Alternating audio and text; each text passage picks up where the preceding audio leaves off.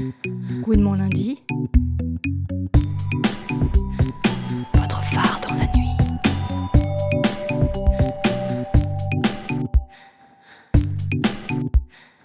Bonsoir à toutes et tous. Alors, on est très heureuse de vous retrouver pour une émission dédiée au Front d'habitat lesbien, une association qui œuvre à offrir un hébergement pour les lesbiennes précaires. On va parler en détail de cette initiative, mais également de la question de l'accueil des personnes exilées, lesbiennes, bi et trans en France, un sujet déjà abordé ici, à Gouinement lundi, en avril 2018. Et quatre ans plus tard, on se heurte au même constat. Une politique d'accueil qui n'emporte que le nom et des conditions d'accès à la régularisation toujours plus difficiles, des droits toujours plus menacés.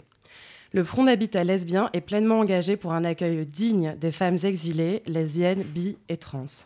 Alors pour en parler, nous sommes euh, honorés de recevoir euh, Véronica Noceda, militante lesbienne et féministe dans plusieurs collectifs, donc évidemment le Front d'habitat lesbien, mais également les Dégommeuses et la Ligue. Salut Salut, merci de, de nous avoir invités. Merci d'être venu. Et également avec nous, Noémie Stella, membre du Front d'habitat lesbien, pardon, et doctorante sur la recherche action ESCAL. Salut Noémie. Bonsoir. Alors aussi, euh, on retrouve comme chaque mois en fin d'émission euh, notre chronique de, des pardon, journalistes LGBT, excusez-moi, avec ce soir Eline. Salut Eline. Salut. Good mon lundi. Hey, ferme ta bouche. Kiffe le sang qui touche. D'ailleurs, tu pues, frère, prends ta douche et jette tes couches. Tu attires les mouches, tête de louche. Rejetons des fois tes couches et je rappe. Toi, tu rappes. Tiens le mic, attrape, euh, euh, ou je te frappe. Tu sais, ouais. C'est vrai que je suis né en Guinée. Mais vous savez, chez nous, l'électricité, ça vient toujours nous combler. Chez moi, il n'y a pas de courant.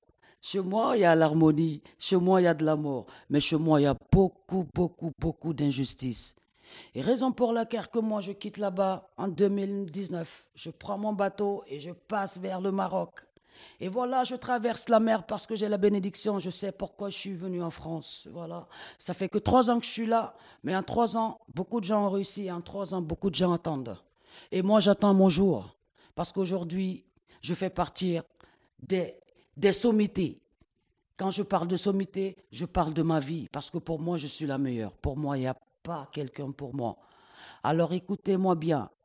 Quand j'étais à Reims, j'étais dans la totale. J'étais dans la merde. Et un matin, j'étais là et je venais à peine de la police. Je vois quelqu'un qui m'appelle. Allô?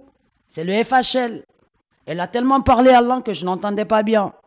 Tellement elle gorgeait. Et moi, je viens du bled. Vous savez ce que ça veut dire? Le bled, le français, il est un peu tordu, mais bon, voilà. J'étais à l'écoute, j'étais en pleurs. Et voilà mon ange gardien qui venait me sauver. Mais voilà, ça, c'est les trucs. Ça, c'est pas la musique. Alors, on vient d'entendre le slam d'Eva, une des personnes bénéficiant du logement euh, du Front d'habitat lesbien, donc son ange gardien. Et ça, ça nous rappelle vraiment que derrière euh, chaque parcours d'exil, il y a des vies, des personnes, des expériences, des histoires. Et on va revenir sur tout ça, mais du coup, j'aimerais, avant euh, de se pencher sur votre projet plus particulièrement, euh, faire un petit état des lieux aujourd'hui de l'accueil des personnes exilées en France, et notamment des personnes euh, LGBT. Pour vous, où est-ce qu'on en est aujourd'hui? Noémie? Oui, euh, du coup, pour commencer avec un cadre un peu plus large sur les conditions euh, des vies des exilés en France aujourd'hui, bah, on s'inscrit clairement dans un contexte politique où les euh, politiques d'enfermement et des bah, régies et expulsions se développent en France. Et donc, je ne sais pas si vous savez, sûrement oui, mais les personnes exilées, quand elles arrivent en France pour demander pour la première fois une demande d'asile, pour déposer une demande d'asile, elles ont le droit aux conditions matérielles d'accueil. Ça veut dire une domiciliation, un hébergement et l'ADA, donc une allocation financière. Et donc, pour droit, tout le monde euh, devrait avoir droit à ça, mais en fait, dans, dans les faits, c'est pas du tout le cas. D'ailleurs, euh, j'ai trouvé euh, la coordination française du droit d'asile, donc c'est un ensemble d'associations, en 2019, euh, a affirmé a seulement 42% des personnes exilées qui ont le droit, qui auraient le droit des... oui, ACZ, en fait, euh, touchent, euh, ont une proposition d'hébergement, donc c'est moins d'une personne sur deux. Euh, donc au niveau d'hébergement, on est vraiment face à une saturation des dispositifs euh, du DNA. Les DNA, DNA c'est le dispositif national d'accueil, donc c'est vraiment les structures d'hébergement qui sont spécifiques pour les personnes euh, exilées. Mais on fait face aussi à une saturation des dispositifs d'hébergement généralistes aussi, parce que euh, pour les personnes sans abri et sans domicile, on a aussi une saturation de ces dispositifs-là, euh, notamment les 115 est Mhm. hyper saturé. On a aussi les rapports là du CAO où euh, euh, il y a vraiment moins d'une personne sur trois qui arrive à même à décrocher, à avoir quelqu'un qui répond au Mhm. téléphone. Donc on a dans des conditions d'hébergement, euh, bah, des non-conditions d'hébergement. Et donc énormément de personnes passent des mois, voire des années à la rue. Moi donc j'ai suis dans, j'ai mené une recherche action notamment sur les personnes LGBT dont la majorité c'est des personnes exilées. Et sur 40 personnes exilées, il y en a 33 qui ont, qui ont été entre deux semaines et un an et demi à la rue. Donc, c'est vraiment la grande majorité. Et donc là, on parlait un peu des, en général de l'hébergement et des personnes exilées. Si on, rajoute un peu la spécificité des personnes euh, LGBT, on se rend compte que euh, les exilés, quand, euh, quand on, quitte un pays pour arriver dans un autre, les réseaux euh, solidaires un peu qu'on peut mobiliser quand on arrive, c'est principalement la famille et les réseaux des compatriotes. Or, les personnes LGBT qui fuient leur pays d'origine en raison de leur orientation sexuelle, identité de genre, bah, peuvent, beaucoup, peuvent beaucoup moins mobiliser ces réseaux-là, notamment la famille, car même s'il y a des membres de la famille en France, euh, les relations ne sont pas forcément bonnes et il y a des craintes aussi d'avoir euh, des, euh, bah, des, des agressions qui peuvent se dérouler, dérouler à nouveau. Et les compatriotes, pareil, par peur d'être reconnus ou crainte de subir à nouveau des agressions. Et donc, on a des, des réseaux, des marges, des, manœuvres qui sont beaucoup plus réduites. Et donc, voilà, des, passages à la rue qui sont beaucoup plus fréquents. Et à la rue aussi, on a des discriminations qui sont différentes des personnes exilées non hétéros ou cis hétéros. Euh, C'est-à-dire euh, bah, on, on l'a vu avec les rapports SES homophobie toutes les années et même dans l'enquête Virage qui est sortie en 2020, donc euh, violence et rapport des genres, euh, que les personnes LGBT subissent énormément de discrimination dans les espaces publics. Une donnée assez frappante, euh, 81% des personnes trans ont subi des agressions dans les espaces publics. Donc c'est euh, voilà, c'est assez effrayant. Euh, et donc euh, les personnes LGBT à la rue exilées font face à ces types d'agressions-là, donc sont beaucoup plus vulnérables à ces genres d'agressions. Et euh, les peu de personnes qui sont hébergées dans des foyers ou des centres, donc à la fois du DNA ou des centres d'hébergement généralistes, font face aussi à d'autres types de discriminations au sein de ces foyers-là.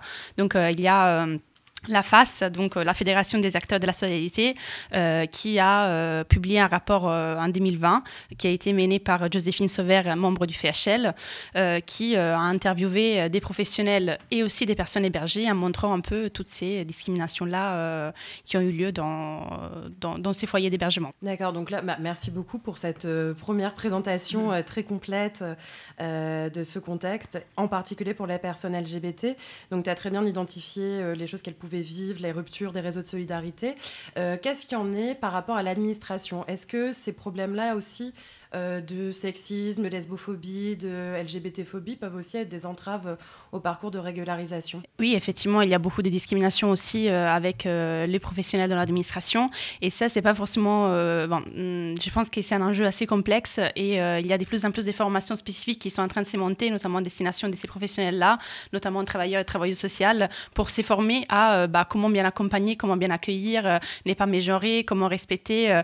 en France, on est dans un contexte républicain, donc euh, c'est très difficile de jongler entre euh, ce qui est, on peut pas dire pour les euh, respects, l'égalité des tous et des toutes, et en réalité, ça se transforme dans une inégalité des faits, parce qu'on ne prend pas en compte les spécificités de chaque personne. Donc, effectivement, même dans. Voilà, nous, c'est un projet qui parle plus d'hébergement, et dans, les centres d'hébergement, voilà, il y a, beaucoup de discriminations par rapport à ça. C'est un, véritable problème. Oui, là, on a bien compris euh, l'urgence de l'hébergement. Euh, donc, au-delà de cette action concrète et si importante que vous portez, euh, est-ce que vous avez, vous, derrière, des revendications par rapport à la politique d'accueil en France Des choses que vous trouvez injustes, contre lesquelles vous vous opposez, vous vous insurgez dans ce qui est en place aujourd'hui? Véronica Alors très clairement, euh, ces dernières années, on a assisté à un durcissement des, politiques migratoires. C'est pas une nouveauté. hein. Euh, Macron n'a fait que, enfin le gouvernement Macron n'a fait que euh, alourdir des sanctions qui étaient, qui, ont été développées par ses prédécesseurs malheureusement. Donc c'est une situation, je dirais, assez dramatique. Maintenant, le Front d'habitat lesbien, ce n'est pas une organisation de plaidoyer. Il y a plein d'autres de collectifs, euh, des plus, on va dire, des plus connus, des plus institutionnalisés, comme, comme peuvent être par exemple la CIMAD ou euh, Médecins du Monde, à des collectifs plus informels. On a vu notamment des collectifs féministes euh, qui se sont retrouvés à Nice, je pense la- l'année dernière, avec un peu le mouvement No Border pour, pour, pour réclamer justement plus, un meilleur accueil pour, pour, les, pour les exilés. Alors nous nous inscrivons évidemment dans, dans, dans, dans, ces luttes, mais nous avons un projet qui est, je dirais, un projet concret, un projet de terrain. c'est vrai que moi, j'ai mon expérience chez, les dégommeuses et, le Front d'habitat lesbien est né aussi, pas, seulement, mais aussi en partie de l'expérience des dégommeuses, parce que donc les dégommeuses, c'est une équipe de foot lesbienne trans militante qui, depuis désormais dix ans, accueille des, personnes exilées dans, dans, dans l'équipe. Donc, on a cette expérience qu'on a voulu mettre à profit au sein du FHL. Et pour nous, ce qui est très important, c'est vraiment de rester euh, dans quelque chose euh, à mesure humaine où, en gros, l'échange, euh, le partage de l'expérience doit primer, la négociation des difficultés doit primer sur tout le reste. Alors, je ne veux pas faire un, truc de bisounours et dire que entre nous et les résidents du FHL, on est sur un pied d'égalité. Ce n'est absolument pas le cas. Il y a des hiérarchies sociales, matérielles, symboliques qui, s'installent et qui, contre lesquelles on essaie de se battre, mais qui, s'imposent quelque part à, nous, toutes et tous. Euh, néanmoins, euh, pour nous, c'est vraiment un projet de solidarité euh, Gwyn, un projet communautaire, c'est-à-dire que le fait de partager cette, cette expérience Gwyn, cette identité Gwyn, est quelque chose de très important. Et c'est vrai qu'à chaque fois que nous, on a rencontré les, résidentes, on a essayé vraiment de... et, moi, ça m'émeut beaucoup d'entendre le slam d'Eva.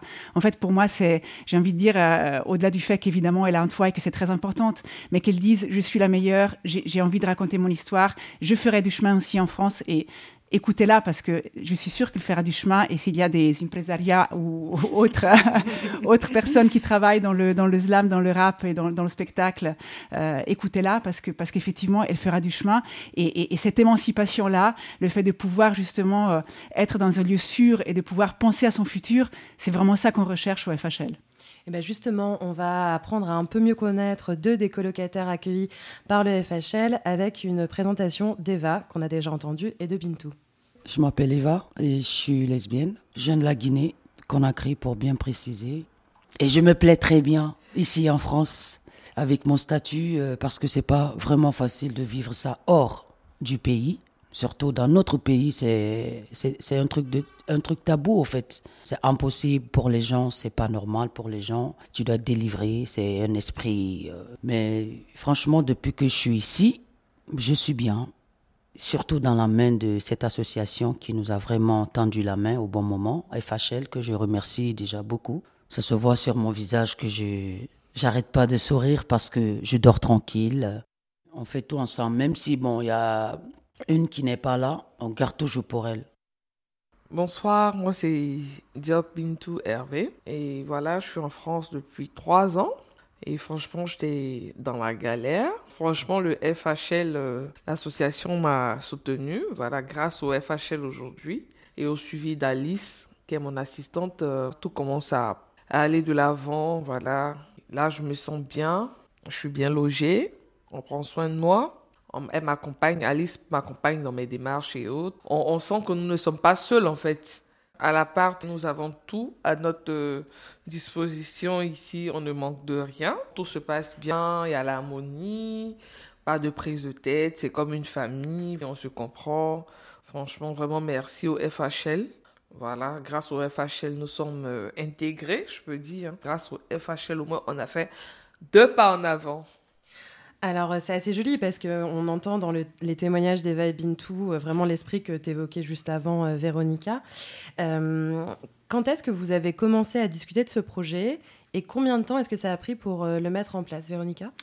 Alors, ce projet est né de la, de la crise du Covid, je dirais, parce que chez les dégommeuses, on s'est rendu compte qu'il y avait euh, justement des, des, camarades, des coéquipières, des dégommeuses qui étaient à la rue, euh, qui étaient dans le dénouement le plus total parce qu'elles travaillaient dans, un, dans, le, dans le secteur informel et que du coup, elles n'avaient pas le droit, notamment pendant le premier, premier confinement, elles n'avaient droit à aucune aide de l'État. Donc, euh, voilà, il y en a certains qui ont été jetés à, la rue par, par des, des, logeurs et des logeuses qui, qui ne pouvaient pas supporter le le fait qu'il que, que, y ait du retard de, euh, paiement pour le, pour le loyer.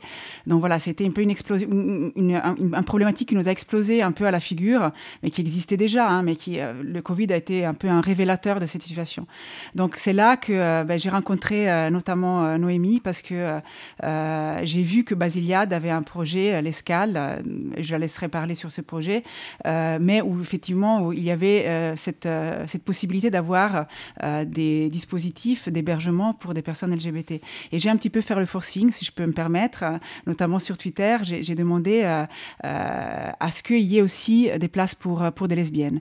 Et effectivement, j'étais bien, très bien accueillie par Basiliade. On a pu avoir une discussion il y a un appartement qui, s'est ouvert pour, des, pour, des, pour des lesbiennes. Et, nous, on a continué un petit peu la réflexion avec d'autres d'autres personnes, d'autres collectifs. Et, on a voulu organiser une réunion à la mairie de Paris pour sensibiliser la mairie de Paris sur le fait d'avoir aussi des logements non mixtes. Euh, quand je dis non mixtes, alors on, peut euh, voilà, on, peut dire en tout cas sans euh, mecs cisgenres, sans hommes cisgenres, euh, pour des personnes qui avaient subi des violences et notamment des violences sexistes et sexuelles, à la fois dans leur pays, dans leur parcours de migration et malheureusement parfois en France aussi, parce qu'on a été témoin de plusieurs cas de, de viols correctifs ici, ici en France. Et la mairie de Paris, il faut dire qu'ils nous ont, ils nous ont très bien accueillis. Ils nous ont dit voilà, si vous avez un projet, euh, allez-y, c'est le moment et, on peut en discuter. Et c'est quelque part de là et de ces premiers mm, contacts euh, avec euh, d'autres, mm, aussi d'autres personnes qui participaient à d'autres collectifs, qu'est né un petit peu le projet du FHL. D'accord. Et alors, avant de revenir au projet Escale, je suis pas sûre que ce soit un projet, mais euh, tu le préciseras. Euh, ces discussions, du coup, avec la mairie de Paris, elles ont été simples. On se rappelle notamment de certaines polémiques bon, qui étaient portées par des personnalités politiques plus influentes euh, sur la non-mixité, notamment entre personnes racisées, qui avait été voilà, un sujet très brûlant. Et donc là, pour le coup, ça, ça s'est bien passé. Alors moi-même, j'étais assez surprise après ce premier rendez-vous. on pensait devoir aller batailler mm. pour le principe et on est sorti avec la possibilité de faire un projet. Donc c'est vrai qu'on était assez surpris, assez surprise. Peut-être il y a aussi des formes de mixité qui passent mieux que d'autres. Hein, euh, voilà, peut-être la mixité euh, entre lesbiennes passe mieux que euh, la mixité entre noirs ou entre personnes racisées. Malheureusement, c'est des choses qu'on voit très bien aujourd'hui dans cette campagne électorale. Donc, les hiérarchies dont on parlait tout à l'heure, elles se, elles se répercutent, y, compris dans la perception qu'on a des, différentes minorités, en tout cas que les dominants ont des différentes minorités. Donc, je pense que c'était le cas. En tout cas, ce type-là de non-mixité n'a pas posé de, problème et, et, et la mairie de Paris nous a euh, permis, avec la, RIVP, donc la régie euh, de la ville de Paris, immobilière de la ville de Paris, d'avoir un appartement euh, qui est un appartement, ça s'appelle de l'habitat intercalaire, c'est-à-dire c'est des appartements que la régie relève pour les transformer en logement social. Mais avant de commencer les travaux de, mise aux normes, etc., il y a un temps, on va dire, de latence. Et donc nous, on occupe cet appartement, on ne paye pas de loyer, donc c'est vraiment un, point fondamental. Nos ressources vont vraiment pour l'accompagnement social, on paye des charges. Et par contre, l'appartement est à notre disposition pour un temps limité de 12, maximum 18 mois. D'accord, on va revenir hein, bien sûr sur l'appartement. Noémie, donc euh, Véronica nous a dit que c'était vraiment la jeunesse, enfin en tout cas euh, la jeunesse du projet. Est-ce que tu peux nous dire ce que c'est Basiliade, le projet Escale, pour que nos auditoristes et moi-même comprennent bien? Tout à fait. Du coup, Basiliade, c'est une association euh, des luttes euh, contre les VIH et elle est née euh, bah, il y a 26 ans environ. C'était fondé par des personnes séropositives qui accompagnaient jusqu'à la mort des personnes séropositives. Après, petit à petit, avec, à fur et à mesure, il y a eu des traitements, notamment les TASP pour vivre avec les VIH. Et donc, bah, les types des publics a changé, les missions de l'association. Et moi, depuis janvier 2019, j'ai commencé une thèse. Donc, c'est une, thèse de sociologie qui dure trois ans avec l'ENS et l'EHESS, qui sont deux, universités, et une thèse de chiffres. Ça veut dire que j'ai su aussi avec une association qui est Basiliade. Donc, euh, c'est ça le projet Escale. Euh, c'est ma recherche-action. Donc, c'est une recherche-action sur trois ans euh, qui porte sur les personnes des 16 à 35 ans LGBTQI en situation de précarité. Et donc, l'idée, c'était de mener des entretiens répétés chaque cinq mois pour voir un peu les obstacles qui revenaient de manière systématique et bah, quel type de projets concrets on pouvait mettre en place pour répondre à ces difficultés-là. Et en fait, comme Véronica disait, les Covid, ça a été vraiment un moment déclencheur parce que l'idée, c'était de mettre en place quelque chose des pratiques, des concrets dans les derniers six mois des trois ans. Et finalement, bah, en septembre 2020, on a ouvert les premiers appartements parce que euh, bah, sur les 48 euh, jeunes de la recherche action, il y en avait une grande majorité qui étaient euh, vraiment précarisés mmh. de manière très rapide et donc qui sont trouvés à la rue ou en situation de violence sexuelle ou être dans des hébergements qui n'étaient pas du tout sécurisés. Et donc, bah, on est passé tout de suite à la phase 2 de mise en place d'appartements. Et donc là aussi, c'est des appartements non mixtes, mais pas forcément, voilà, des appartements qui est lesbienne 6, gay 6, personnes, un appartement personne trans, on l'a pas. On n'a que des personnes, voilà, des, appartements mixtes, mais sans mecs cis hétéros, ni meufs cis hétéros. Et du coup, oui, effectivement, quand Véronica a commencé à faire partie du comité des pilotages du projet, on s'est rencontrés à ces moments-là. Et, et après, c'est là qu'elle m'a fait part aussi des, bah, des, des, revendications des plusieurs associations dans ces cadres et qu'elle m'a parlé aussi des projets d'avoir un appartement euh, lesbienne mhm. euh, de ces projets-là. Est-ce que ces entretiens, du coup, avec ces personnes donc, concernées, euh, personnes exilées, LGBT, ce besoin d'un accompagnement social, il revenait de manière évidente dans leurs demandes oui, c'est vraiment la base parce qu'en fait, c'est pas juste un hébergement, notamment pour des personnes euh, primo-arrivantes euh, ou des personnes qui sont pas là depuis longtemps.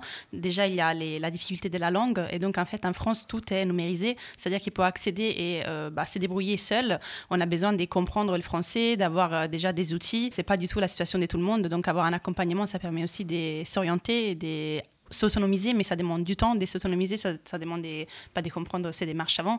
Et du coup, euh, créer un poste, euh, c'est beaucoup d'argent, c'est difficile.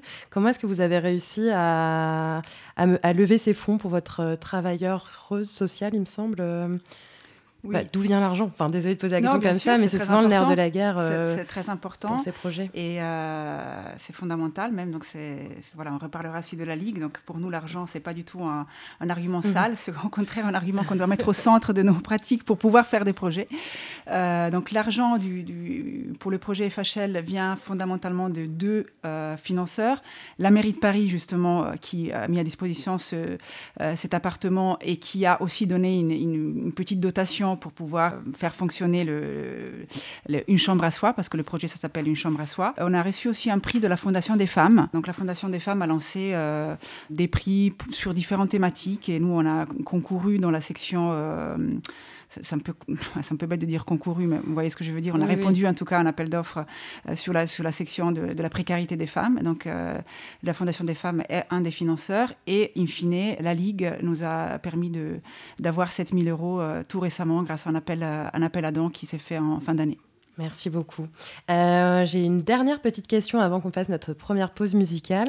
On s'est demandé, en préparant l'émission, si vous étiez inspiré de d'autres initiatives. Euh, on pense notamment Lesbiennes dépassent les frontières qui existe depuis quelques années.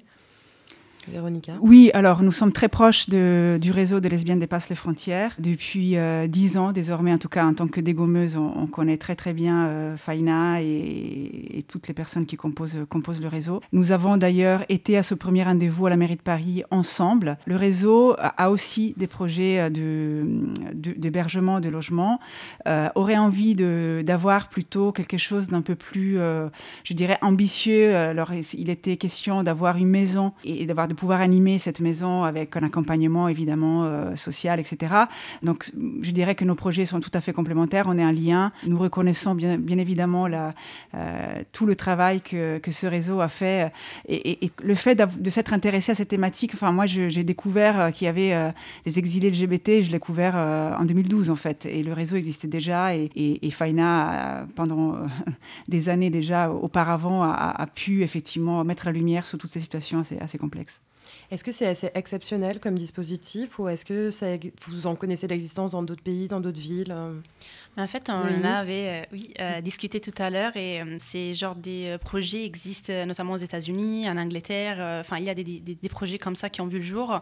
Et après, on s'est dit que déjà, ben, en France, ces projets-là existent aussi, mais dans un autre cadre, c'est-à-dire que la solidarité d'hébergement queer est là depuis hyper longtemps. Donc, l'hébergement chez l'habitant de manière solidaire, ça se fait déjà, et notamment dans le milieu lesbien, dans, dans, le milieu queer en général. Et donc, finalement, ces projets-là, ça s'inscrit plutôt dans, la continuité des ces genres des projets-là euh, qui ont toujours été plutôt informels. Et là, on a formalisé un peu les projets, mais euh, ça s'inscrit plutôt voilà, dans cet ancrage-là des solidarités euh, communautaires. Oui, absolument. Alors, après, ce qui est un peu la, la, euh, la caractéristique de ce projet Une chambre à soi, c'est ce qu'on a, nous, on a voulu. On a voulu une approche extrêmement communautaire, euh, comme, comme je disais tout à l'heure. Al, donc, qui est la personne qui fait le travail social, euh, se reconnaît tout à fait comme Gwyn. Donc, pour nous, c'était aussi important que l'accompagnement social soit fait par quelqu'un qui ait l'expérience de la gwynitude. Je ne sais pas si on dit gwynitude, mais en tout cas, vous avez, vous avez compris. Mais c'était aussi important de, de, nous appuyer sur des professionnels, justement, comme Al. et c'est-à-dire ne pas faire reposer cet accompagnement social que sur des bénévoles. Nous avons, euh, j'ai envie de dire, par la force des choses, appris beaucoup de choses. Moi, en tant que dégommeuse, euh, voilà, on a, on fait pas mal de choses, euh, un peu sur un bout de table pour, faire des démarches, etc. Mais c'est vrai qu'on est un peu à la limite de ce travail bénévole qui est très important. Hein. mais on avait envie d'avoir quelqu'un dont c'était le métier et qui, pourrait vraiment garantir un accompagnement de grande qualité. Et pour revenir un peu sur ça, effectivement, euh, euh, c'est des questions aussi de ne pas laisser seul Al dans ces démarches-là, parce qu'on bah, est entouré un peu des travailleurs et travailleuses sociales, et il y a un peu la question des, bah, des burn-out, quand même des avoir beaucoup de responsabilités et des poids sur les épaules. Et donc, euh, l'idée, c'est qu'on ben, est tous et toutes bénévoles, euh, sauf euh, Al, et qu'on s'est réunis avec, on avec lui bah, chaque deux semaines, et, elle nous fait des messages régulièrement, et comme ça, on arrive à avoir un peu un esprit d'équipe, entre guillemets, avec une personne professionnelle, et nous qui on soutient, et on, voilà, on accompagne comme on peut dans tout ça. Eh ben, merci beaucoup. Euh, on va reparler plus précisément de la coloc. Je ne sais pas s'il y a un nom pour euh, l'appartement. Une chambre à soi. Une chambre à soi, c'est très joli. Mais avant ça, on fait notre première pause musicale avec le titre Inch'Allah de la prometteuse Lala Rami.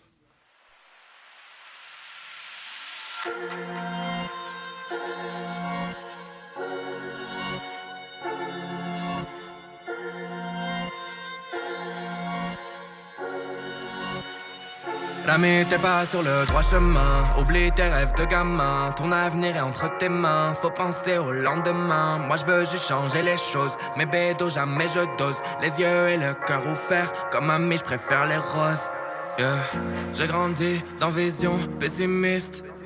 Le ciel est gris, l'esprit aussi. Bah oui, sois fier à papa, je souris.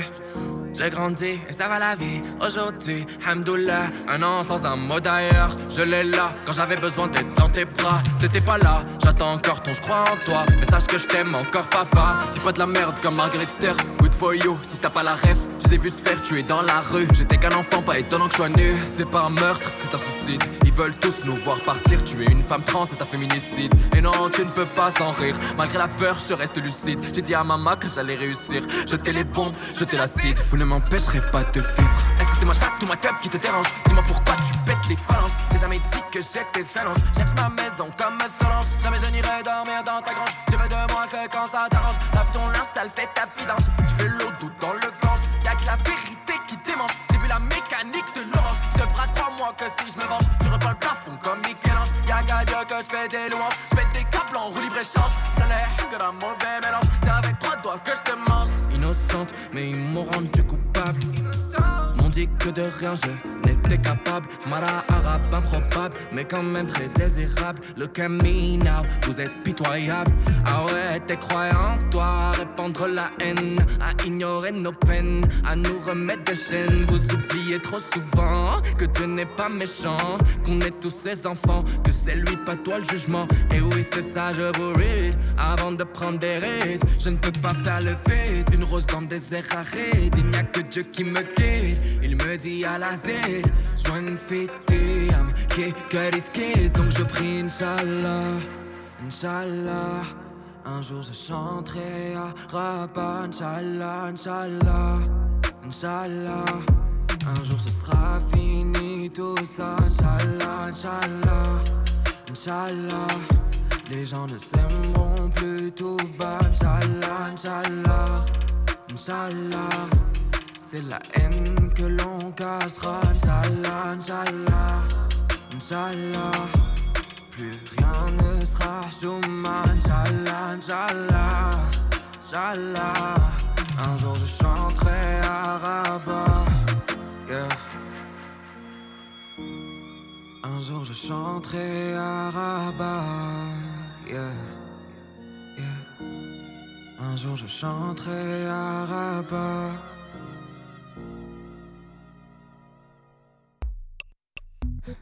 Gouinement lundi. Bonjour.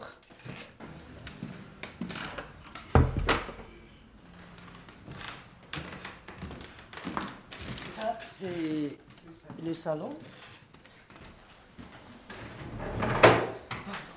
Vous avez le balcon, il est très long.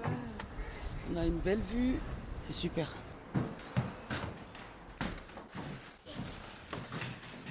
C'est le bureau de Ali, c'est bon, de FHL. C'est ici, on, fait tout ce qui est administratif. Il y a un ordinateur euh, qu'elle nous a laissé pour qu'on puisse travailler. C'est sympa, hein c'est très sympa. Euh, là, moi, c'est ma chambre, la Maison Blanche. Ça, c'est mon balcon. Tu as l'accès. Ça, c'est mon petit frigo.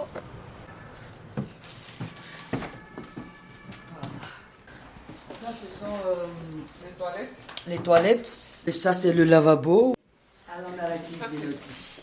J'ai cliné tout aussi ici aujourd'hui parce que c'était à moi de le faire. Ça, c'est ma coloc, ma fistine. Ça, c'est son balcon aussi à elle. On a une cheminée aussi. Là, cheminée ici. Et chez l'autre voisine, malheureusement, elle est à l'école. Donc, euh, voilà un peu ce que ça donne. Alors, vous êtes toujours sur Gouinement lundi, votre phare dans la nuit, avec Véronica et Noémie du Front d'Habitat Lesbien. Et on vient d'avoir un petit aperçu sonore de l'appartement avec une visite guidée euh, d'Eva. Donc, j'aimerais profiter euh, de cette petite pastille pour une séquence question maison. Pouvez-vous nous dire quels étaient vos critères euh, Parce que bien évidemment, la mairie de Paris vous a mis à disposition d'appartements, mais j'imagine qu'il y avait des critères euh, pour euh, le logement, voilà, une chambre chacune, ou voilà. Est-ce qu'il y avait des choses comme ça préalables au choix de, de l'appartement? Euh, bah, L'idée, c'était vraiment d'avoir une chambre pour chaque personne. Je pense que ça, c'était la base. Après, les plus, euh, c'était d'avoir euh, un salon, donc un, endroit pour avoir un minimum de sociabilité, parce que c'est un projet d'hébergement, mais pas que d'hébergement. L'idée, c'est vraiment d'écrire un peu un tissu des solidarités et d'entraide. Donc, la chose positive de cet appartement-là, c'est qu'il est très grand. il y a un salon, il y a même un bureau, c'est-à-dire mhm. qu'il y avait une chambre des plus. qu'on a, voilà, on a beaucoup réfléchi à quoi faire des, de cette pièce-là, et finalement, on a décidé de faire l'espace bureau pour que les entretiens des halles ne, se passent pas dans les chambres, mais avoir un espace vraiment à part euh, euh, qui fasse un peu une séparation entre ces deux moments-là. Et aussi euh, de laisser tout le temps un bureau avec un ordinateur pour que les filles puissent voilà, utiliser l'ordinateur avec une imprimante, etc. Et la chose assez drôle, l'anecdote, c'est que quand nous on a vu cet appartement, c'est un appartement donc vraiment euh, un peu historique de, la ville de Paris, très beau euh, selon nos euh, références à nous. Et quand les filles elles sont rentrées, du coup il y en a une qui a dit bon cet appartement en beauf, il est un peu vieillot, je lui donne 5 sur 10 quoi. Et les moulures, ça, sert à quoi? Nous, on était là, les moulures, c'est fantastique, les cheminées, les moulures, mais ça sert à quoi les moulures? Donc voilà, c'était très drôle ce moment de, euh, de, partage, de, perception assez différenciée sur, euh, sur cet espace. Mais bon, elles l'ont quand même très bien investi et, elles sont quand même, je pense, contentes de là où elles sont. Mais, mais, mais c'était assez marrant. Est-ce que la question de la décoration, du confort, c'était aussi euh, des éléments importants?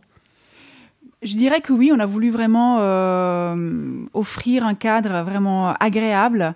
on a eu des dons de meubles aussi. on, a, voilà, on a quand même fait des petites recherches pour avoir des choses euh, quand même relativement neuves aussi, que ce soit pas que juste de la récup à chaque fois.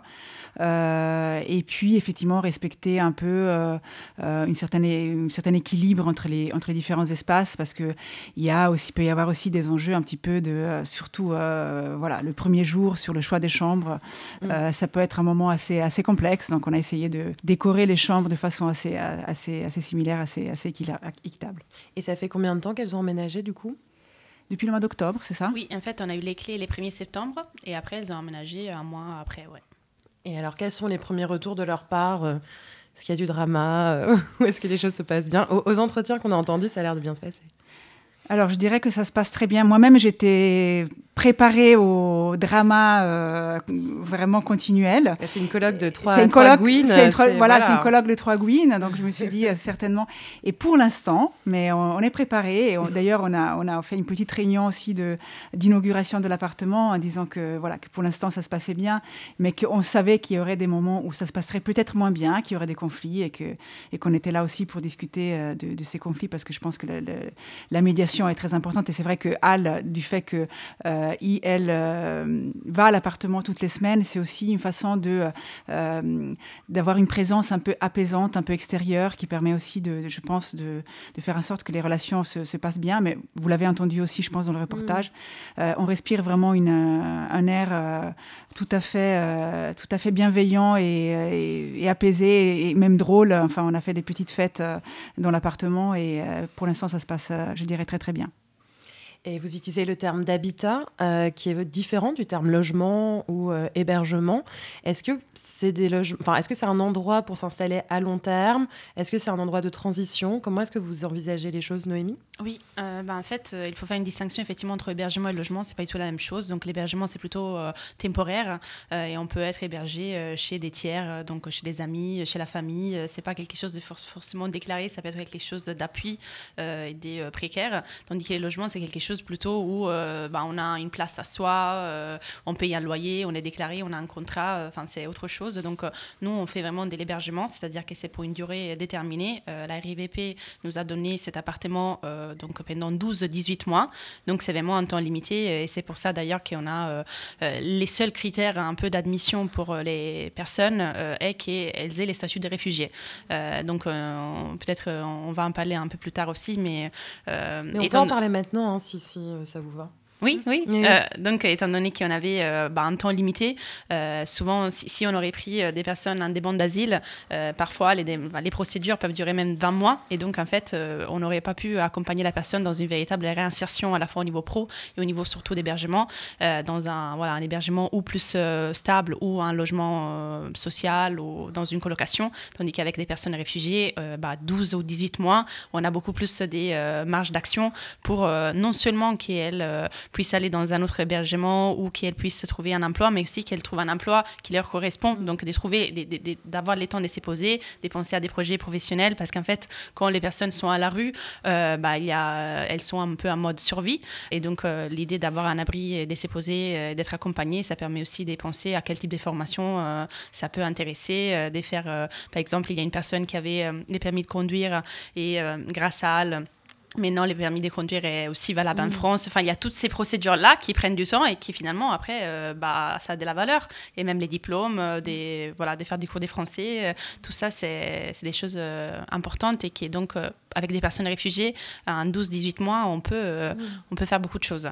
Même, même si en même temps, voilà, ça, ça, a été un gros débat entre nous au départ parce qu'on était toutes et tous pour l'inconditionnalité de l'accueil et ça crève vraiment le cœur de, mm, de devoir faire un projet pour les personnes réfugiées seulement. Sur le long terme, l'idée, ça sera euh, effectivement d'élargir ça, mais euh, pour l'instant, si on ne peut pas, euh, comment dire, bah, protéger les personnes ou voilà, savoir où elles vont aller après, ça c'est pas cohérent, c'est pas responsable on, a trouvé euh, voilà, de, faire ça, d'accueillir en fait, Surtout ce qu'on voulait éviter, c'est qu'après 12 mois, 18 mois, imaginons une demandeuse d'asile, après 12 mois, 18 mois, euh, dans, dans, dans, un, appartement, euh, certes 5 sur 10, mais quand même très bien, avec un accompagnement top qualité, avec voilà, de, la sécurité, etc., ben, se retrouve après 12 mois à la rue parce que effectivement sa, sa, situation ne lui permettait pas d'accéder à des formations, etc. etc. Donc effectivement, c'était un crève-cœur. On sait très bien que les besoins euh, sont beaucoup plus euh, étendus et qu'effectivement, les demandeuses d'asile, les sans-papiers euh, vivent souvent des situations en termes de, bah, de, d'hébergement assez dramatiques.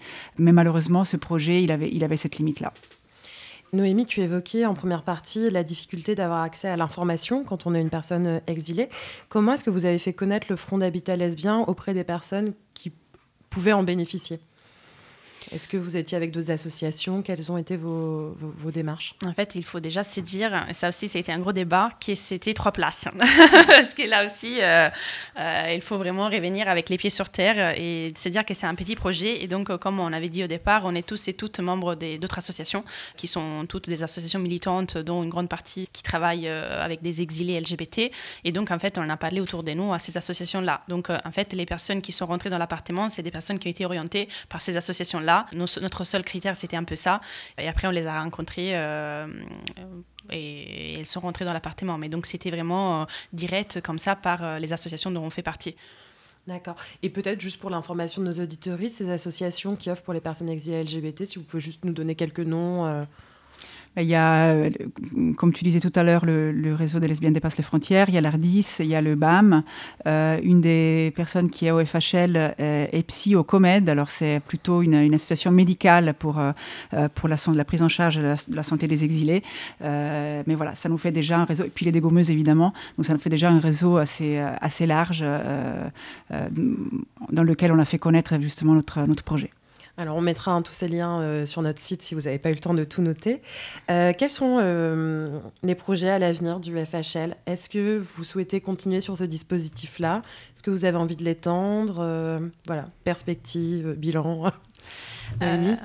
Je pense que l'idée, effectivement, ça serait de l'éteindre, enfin, de, continuer de cette manière-là, étant donné que euh, ça marche bien, que les filles sont si contentes. C'est vrai que ça donne euh, envie et que ça donne envie de construire ensemble, en tout cas.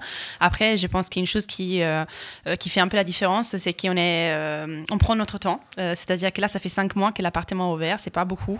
et il faut vraiment se poser, évaluer comment les choses vont, c'est quoi les difficultés, c'est quoi les limites. Donc, oui, je pense qu'on a vraiment envie que les projets se développent, mais on va pas le faire tout de suite et on va beaucoup y réfléchir euh, pour euh, que ça prenne la forme euh, la plus pertinente. Et comment est-ce qu'on peut aider le FHL Est-ce qu'on peut rejoindre l'association? Enfin voilà, quels sont les moyens d'aider si on a envie d'aider le Front d'Habitat lesbien? Alors, money, money, money, money, money, c'est voilà, c'est le, euh, le fil conducteur, on l'a dit tout à l'heure. Donc, vous pouvez faire des dons sur le site Eloasso. Donc, on a une, un compte Instagram et une page Facebook qui, euh, qui sont actifs et sur lequel vous, vous, pourrez trouver toutes les, toutes les informations. Et puis, effectivement, faire partie du réseau, j'ai envie de dire. Pour l'instant, on n'a pas de bénévoles. On ne s'est pas encore posé cette question, on n'en est pas là. Mais on a toujours euh, besoin du réseau, de l'entraide, de la solidarité de nos, de nos communautés. Par exemple, Eva, moi je trouve personnellement qu'au-delà du fait qu'elle est slam, elle rappe très bien, elle cherche un boulot. Elle cherche un boulot que ce soit dans la vente, que ce soit euh, dans, un bar. Donc euh, c'est un appel aussi qu'on lance ce soir pour elle, pour d'autres. On a aussi d'autres dégommeuses qui cherchent du boulot, toujours dans la préparation de commandes, dans la vente, euh, dans, la, dans la restauration. Écrivez-nous euh, pour nous proposer des plans, parce que ça, c'est la façon peut-être la meilleure de faire partir de, de, ce réseau-là et de permettre à, à ces personnes de, de, réaliser leur, leur vie, de réaliser leurs rêves, de continuer sans nous, j'ai envie de dire, parce que le but, finalement, euh, bien sûr qu'on aura toujours envie d'aller la voir en concert si elle fera des mmh. concerts dans le futur, mais le but pour nous, c'est que c'est qu'elles puissent faire leur vie sans nous, sans les associations, qu'elles puissent s'émanciper euh, et, réaliser leurs rêves. Quoi. Est-ce qu'il y a une adresse à privilégier pour vous écrire si on a ce type de tuyau ou de... Ben, je dirais justement les réseaux sociaux, plutôt Instagram et Facebook. D'accord. Avant d'écouter la chronique mensuelle de l'AJL, on retrouve More Mother et son titre Vera Hall. Musicienne et poétesse américaine, elle rend hommage dans son dernier album à une autre grande poétesse, Audrey Lorde.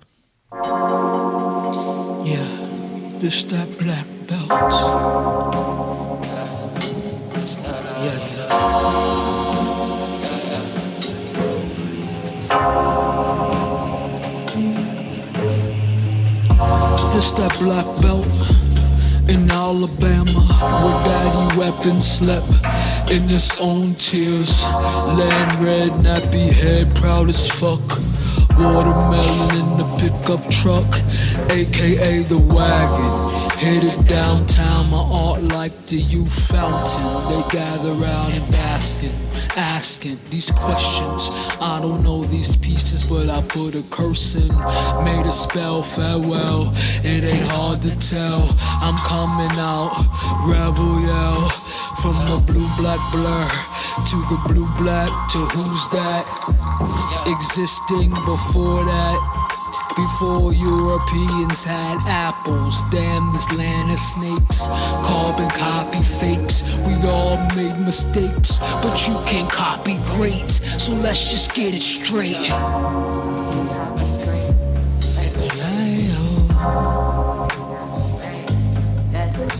This that I ain't brown, I'm black shit, black shit, black shit. Bone some, bone some out my black shit, black shit. Got jeans, got jeans in my veins, bitch. This that Henrietta black shit. Pimp my collar, pimp my collar, black shit. Eat my collards, black shit. Spend my dollars, black shit. That talk back is like with that black belt, black shit. Eat my, eat my collards, black shit. Spend my, spend my dollars. That talk back is like with that black belt, black shit.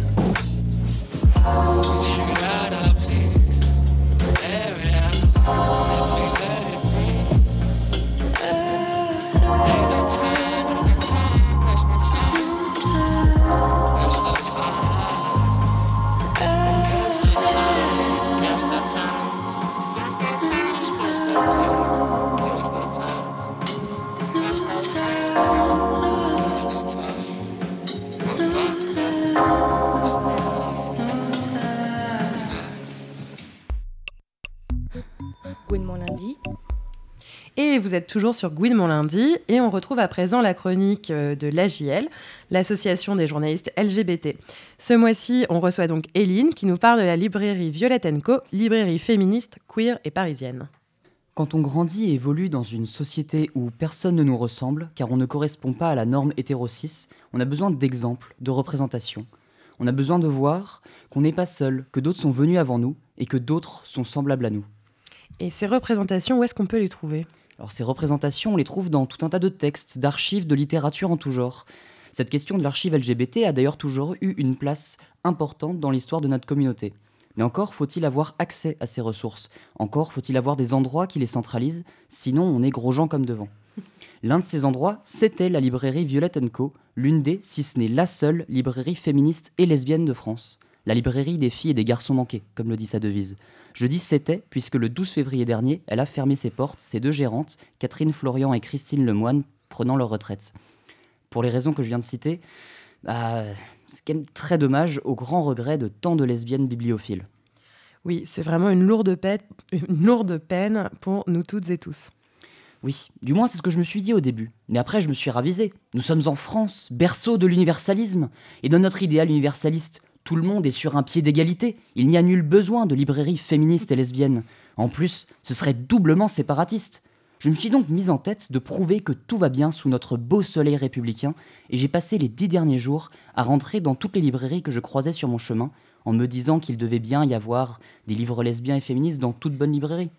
Et résultat des courses, est-ce que ta quête a été fructueuse? Bah, je vous le dis tout de go, c'était pas Jojo. Quand j'avais de la chance, il y avait une étagère de livres féministes. Les livres lesbiens, quand il y en avait, et c'était rare, étaient peu nombreux et se trouvaient relégués au fin fond du rayon société. Mais le plus souvent, néant. Même dans les librairies spécialisées, c'était pas au niveau de mes attentes. Dans les librairies LGBT, c'était pas très féministe. Les écrits lesbiens étaient en nette minorité. Disons que c'était très cis-gay. Et dans les librairies féministes, les livres lesbiens avaient également une place plutôt minoritaire, la plupart des autoristes semblant avoir du mal à penser leur féminisme en dehors du cadre de l'hétérosexualité cissexuelle. Cependant, j'aimerais faire une mention honorable pour cette librairie qui avait une section lesbienne assez conséquente. En fait, non, pas honorable du tout cette mention, il s'agissait d'une librairie pornographique, donc merci, mais non merci, on s'en passera. Si on te suit, on va avoir du mal à se passer de Violette. Et bah justement, on va peut-être pas avoir à s'en passer, puisqu'il y a un projet de reprise. Euh, Une équipe est actuellement en train de se mobiliser pour reprendre le nom et le concept de Violette Co euh, en le faisant évoluer en café-librairie. Le concept euh, de cette nouvelle formule pourrait prendre la forme d'une coopérative et un financement participatif devrait prochainement voir le jour. À toutes celles et ceux à qui la librairie manque déjà, voilà donc une actualité à surveiller. Pour finir cette chronique, je souhaite une bonne retraite bien méritée à Catherine et Christine et bonne aventure à la nouvelle équipe. On croise les doigts pour que ça marche. Eh ben, merci beaucoup, Eline, pour cette très jolie chronique. Nous aussi, on embrasse Catherine et Christine et la nouvelle équipe. Gwen mon lundi. Bon, on va maintenant passer à une partie euh, annonce actu. Donc, euh, Véronica, tu es membre des Dégommeuses, fameuse équipe de foot s'il en est. Peux-tu nous dire quelques mots de votre actualité? Alors, notre actualité, elle est intense en 2022 parce que nous fêtons les 10 ans d'existence. Donc, euh, marqué à lettres euh, rouges ou plutôt vertes, euh, notre couleur est la couleur verte. Euh, les dates du 18 au 25 euh, juin, parce que nous, nous allons faire une, nous allons organiser une semaine entière de d'événements féministes, lesbiens, activistes, sportifs.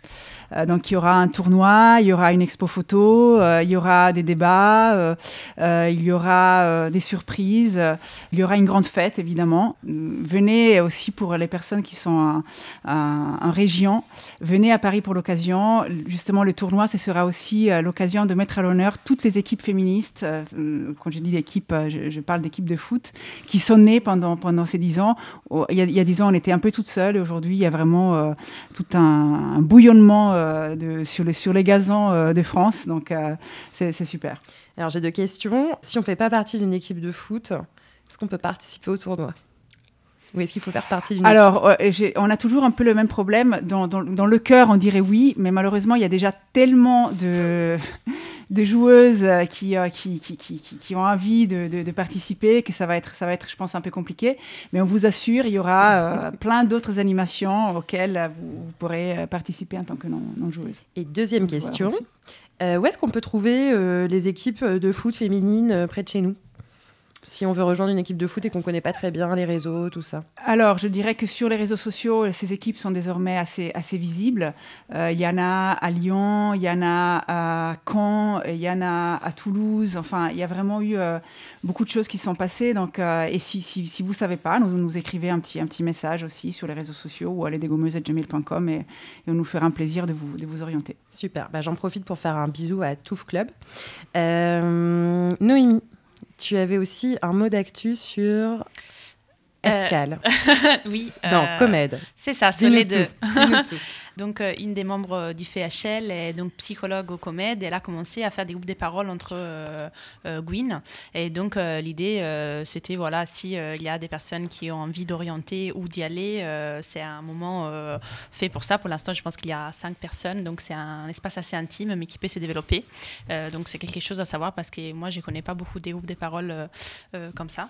L'autre actu, euh, c'était que du coup, les projets Escale, donc euh, portés par Basiliade, il y a des places d'hébergement qui sont en train euh, d'être ouvertes parce que l'Adril a financé 48 places. Donc pour l'instant, il y en a 26 et d'ici la fin de l'année, il y en aura 48. Donc pour orienter des personnes qui ont besoin d'être hébergées, donc les projets de l'Escale, c'est hébergement mais accompagnement global. Donc il y a des médecins, donc infirmières, juristes, travailleurs sociaux, les pôles insertion et formation et un psychologue enfin une psychologue. C'est pour des personnes en situation de, précarité, c'est pas que pour des personnes exilées, c'est pour toute personne, euh, donc en conditionnalité de l'accueil, euh, même personnes déboutées, euh, personnes françaises, tout le monde. Et donc il faut passer par la plateforme du CIAO. C'est une plateforme. Comment est-ce que tu l'épelles, juste pour qu'on comprenne bien? SIAO. C'est une plateforme. S-I-A-O. D'accord, oui, donc c'est vraiment les lettres, d'accord. C'est ça. pas avec un E. Ok, d'accord. S-I-A-O. Merci. Oui. Et voilà, donc c'était pour, euh, pour parler un peu de ces projets-là qui n'est pas encore euh, très connu. Ok. Euh, Véronica, tu fais aussi partie, partie pardon, de la Ligue lesbienne d'intérêt général. J'allais venir à ce point fondamental parce qu'on a parlé d'argent, donc il faut qu'on parle de la Ligue. en deux mots, c'est un fonds de dotation, le premier fonds de dotation lesbien en France. Euh, qui euh, finance, euh, bah, qui a justement financé aussi le, le Front d'habitat lesbien cette année, mais qui finance mm, tout autre type de projet. Je crois qu'il a financé aussi à Lundi. Oui, tout à fait. Voilà. Donc, donc c'est vraiment un appel. J'ai envie de dire, si vous avez non seulement, si, enfin si j'avais à dire, faire un gag un peu stupide, si vous avez des amis riches. Euh, non, la réalité, c'est que riche ou pas riche, si vous pouvez euh, donner un peu d'argent ou si vous pouvez convaincre d'autres personnes à donner un peu d'argent à ce fonds de dotation qui, à nouveau, est une, une chaîne une chaîne d'entraide pour euh, faire connaître des projets, les mettre en lumière, euh, créer des réseaux. On a besoin de réseaux, on a besoin d'être ensemble, on a besoin malheureusement, ou, pas malheureusement, en tout cas, on a besoin d'argent. Demain, euh, il y a aussi toute la question de, de l'héritage. il y aura cette année l'anniversaire de Rosa Bonheur. donc je vous invite à lire, à lire son testament et la laisser, la léguer ses biens à sa compagne. Bien sûr, vous êtes jeune, moi je suis peut-être un peu moins jeune que vous, mais, mais commençons à réfléchir ensemble à la question de la transmission qui passe aussi par là. Peut-être demain, on n'aura pas besoin d'aller à la mairie de Paris pour, euh, pour avoir un appartement gratuit parce qu'il y aura une lesbienne qui aura laissé euh, à la Ligue ou au FHL son appartement pour qu'il devienne euh, un, Havre, une chambre à soi permanente et c'est ce qu'on ce qu'on souhaite. On a encore euh, une ou deux minutes, euh, donc j'aimerais vraiment insister sur la Ligue, parce que c'est vrai que, bah oui, en fait, la Ligue, ça finance Gouinement Lundi depuis plusieurs années. Et honnêtement, sans la Ligue, on n'aurait pas le confort euh, de production des émissions qu'on a aujourd'hui. On n'aurait pas pu acheter du matériel pour continuer à faire des émissions pendant le Covid. Donc c'est effectivement important l'argent. D'ailleurs, si vous voulez vous soutenir, nous aussi, vous pouvez adhérer sur gouinementlundi.fr. Donc on va pas parler de nous plus longtemps, c'est déjà indécent. Est-ce que tu peux nous parler d'autres projets soutenus par la Ligue ou d'un projet que tu as particulièrement bien aimé à qui on pourrait donner un peu de visibilité là pendant les quelques minutes qui nous restent alors, j'ai euh, en tête justement, ben là, on, vient de soutenir justement un, documentaire sur, euh, justement sur Rosa Bonheur. Donc, euh, ça peut être une, une belle façon de, de, rendre hommage à cette, à cette peintre qui, vous le savez, a, a été un personnage assez extraordinaire. Mais il y a aussi voilà, le, financement d'un court métrage sur le, sur le foot, justement. voilà, il y a, il, y a, il y a plein de projets, il y a beaucoup de projets artistiques. C'est vrai que là, on a mis plutôt l'accent sur, pendant le Covid, on a fait un appel spécifique euh, et notamment on a financé le réseau Les lesbiennes dépassent les frontières, euh, donc pour euh, les questions de précarité pendant le Covid. On a fait cet appel spécifique pour le FHL, mais il y a d'autres types de projets, souvent plutôt des projets artistiques qui, qui viennent, qui, nous parviennent et, et, quand on peut évidemment, on, on les soutient très volontiers. Et le site c'est lesbienne euh, fondlesbien.org fondlesbien.org merci beaucoup. Et eh ben merci vraiment euh, Noémie et Véronica. Merci Eline pour la chronique. Euh, et donc vous retrouverez toutes ces euh, références sur notre site guinemonlundi.fr et sur nos réseaux sociaux. Lundi. Pour maintenant Guinement lundi c'est presque terminé. Mais séchez donc ces vilaines larmes on revient le 28 mars avec une émission consacrée à eh bien, on ne sait pas encore, suspense. Et tout de suite, on retrouve Club Gwyn avec la jeune DJ Ivy Leak, qui prend les platines pour un set hommage dédié, moins ou, à la regrettée productrice Sophie, décédée il y a un an. Une pluie de merci sur toute l'équipe Isabelle, Inès, Mathilde, Marie-Agnès, Serena, Sacha, Gaëlle, Lila et moi-même, Juliette. on vous embrasse, vous nous manquez déjà et on se retrouve le mois prochain.